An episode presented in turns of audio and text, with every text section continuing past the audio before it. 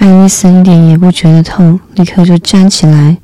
她抬头往上望了望，头顶上一片漆黑，在她前面有另一条长长的通道，而那只白色兔子还在前面赶路。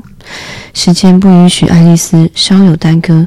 当兔子转弯的时候，爱丽丝疯也似的追了上去，正好听到她说：“我的耳朵很虚，哇，现在已经有多晚了。”他转身还紧跟在兔子身后，但此时兔子已不见踪影。他发现自己来到一个长而低矮的大厅，屋顶上吊着一排灯，照亮了整座大厅。大厅四周都是门，但每个都上了锁。爱丽丝上前试过了每一道门，然后伤心地回到了大厅中央，不知道究竟该如何离开这个地方。突然间，他看到一张只有三只脚的桌子，整张桌子都是用坚硬的玻璃做的，桌子上除了一只小的金钥匙之外，什么都没有。爱丽丝第一个闪过的念头就是这只钥匙可以打开大厅的其中一扇门，但是天哪，门锁都那么大，而钥匙那么小，无论如何都无法打开那些门。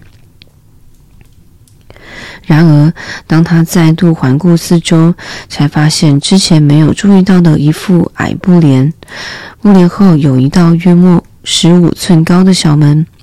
于是他便拿起金钥匙来试试看这扇门。令他兴奋的是，这只钥匙可以把门打开。爱丽丝把门打开以后，发现了一条和兔子洞差不多宽的小通道。他跪下来向里头望。沿着通道里是一个从未见过的美丽花园，他多么希望能离开这个阴暗的大厅，漫步在美丽的花丛和清凉的喷泉之间。可是他连头伸进去都很困难。可怜的爱丽丝想。就算我的头能伸进去，肩膀进不去，有什么用呢？哦，真希望我可以像望远镜一样缩起来。只要我知道该怎么开始，我想我应该做得到才对。从刚才到现在，发生了这么多不寻常的事，所以爱丽丝就开始幻想一些实际上根本不可能发生的事。在这个小门前，苦等似乎也没什么帮助。爱丽丝只好回到桌子旁，希望能再找到其他的钥匙，或至少找到什么书，上面写着能让人像望远镜一样伸缩自如的方法。这次，她发现了桌子上有一个小瓶子，之前根本就没有这个瓶子呀。爱丽丝自言自语说：“瓶口上绑了一条纸条，上面印着漂亮的两个字。”喝我，没错，纸条上是写着“喝我”两个字，但聪明的小爱丽丝却不急着这么做。她说：“嗯，慢着，我得先看看上面是不是有标示着毒药。”因为她曾经读过几篇儿童短篇故事，故事中有的小孩被烧死，有的被野兽吃掉，不然就是发生一些令人不愉快的事。而发生这些不幸的原因，只是因为他们没有记住朋友曾教过简单的规则，例如火红的铁钱拿久了就会烫伤，小刀割到手会流血等。而他则从未忘记过这些教训。如果喝到了标示毒药的东西，肯定会对你的身体造成伤害，只是迟早的问题罢了。然而，这个瓶子却没有标示着“毒药”这两个字，所以爱丽丝便冒险尝了一口，而且发觉还很好喝呢。事实上，那是樱桃馅饼、牛奶蛋糊、凤梨、烤火鸡、太妃糖和热奶油吐司混合的味道。她一口气就喝掉了一整瓶。好奇怪的感觉哦！我的身体像望远镜一样的缩小了。爱丽丝说：“的确，现在她的身体只剩十寸高。当她想到这样的高度正好可以通过小门进去那美丽的花园时，便露出了欢愉之色。她等了几分钟，看看自己的身体还会不会再缩小，她感到有点担心。她对着自己说：“如果再照这样缩小下去，我会不会像蜡烛燃烧一样，越烧越短？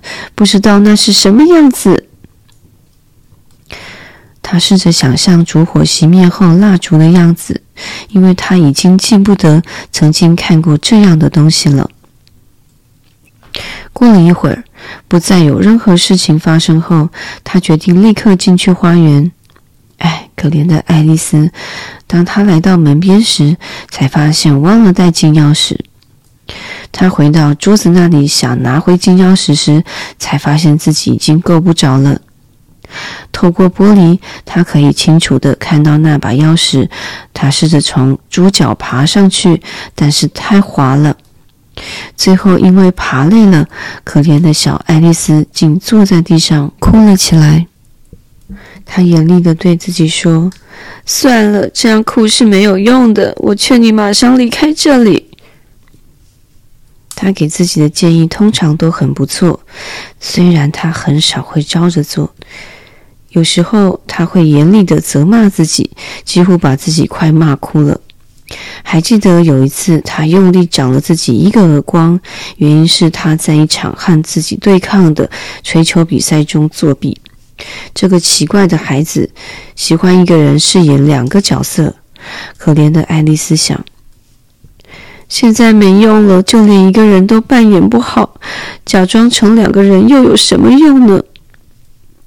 不久，他的眼光落在桌下的一个玻璃盒上。他将盒子打开，看见里面有一块小蛋糕，上面用葡萄干整齐地排列出“吃我”两个字。好吧，我就把它给吃了。如果它能让我的身体变大，我就可以拿到钥匙；如果它能让我的身体变小，我就能从门缝钻过去。不管怎么样，我都能进入花园。管它会发生什么事呢？爱丽丝说：“她吃了一小口蛋糕，然后紧张地对自己说：‘接下来会怎么样呢？会怎么样呢？’他把手放到头顶，去感受自己是变大还是缩小。让他惊讶的是，什么事也没有发生。